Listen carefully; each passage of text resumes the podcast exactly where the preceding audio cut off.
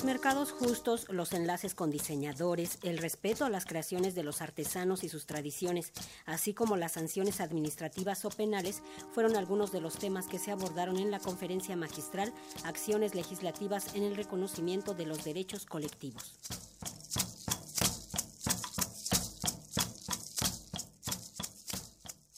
A lo largo de la conferencia magistral Acciones Legislativas en el Reconocimiento de los Derechos Colectivos, dictada por la senadora Susana Harp y presidenta de la Comisión de Cultura, señaló la labor que se ha emprendido para generar cambios y proponer las leyes federales del derecho de autor, indautor, así como la de los pueblos y comunidades indígenas y afromexicanas, a través de las cuales se ha buscado evitar la apropiación cultural, el uso de aprovechamiento o comercialización de los elementos del patrimonio cultural e incentivar el respeto y reconocimiento de dichos elementos y tradiciones. La también cantante expuso algunos ejemplos de plagios textiles que se han acontecido en los últimos años. De ahí la importancia de hacer frente para evitar el uso indebido de los elementos de la cultura e identidad que no proporcionan el valor justo a las comunidades creadoras.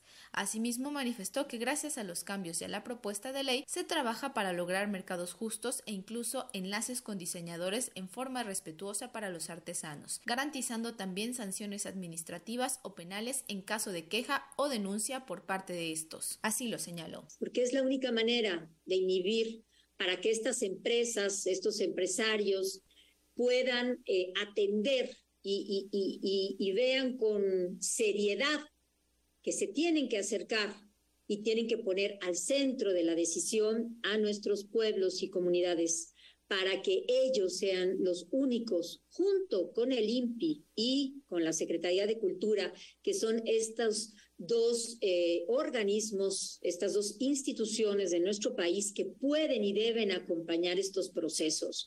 ¿Cómo eso? Como acompañantes para acercarse y acercarles posibilidades legales y que la comunidad decida. Finalmente destacó que estamos a pocos pasos para que la Secretaría de Cultura Federal pueda tener el reglamento, un instrumento que al ser emitido permitirá la difusión de la ley de pueblos y comunidades indígenas y afromexicanas y los procedimientos a realizar de manera nacional y posteriormente internacional. Así lo señaló. Esta ley es una ley federal por lo tanto, tiene implicación dentro de nuestro territorio nacional. No es una ley internacional. Es una ley que primero teníamos que poner en orden la casa, porque aquí también hay empresas que han plagiado dentro de México y esta ley sí les afecta ya de manera directa. Cuando son empresas internacionales, lo que ha hecho la Secretaría de Cultura Federal es hacer un extrañamiento público donde expone este plagio y normalmente las empresas han bajado y han sacado del mercado. Ahora existe un organismo internacional que es la OMPI, la Organización Mundial de la Propiedad Intelectual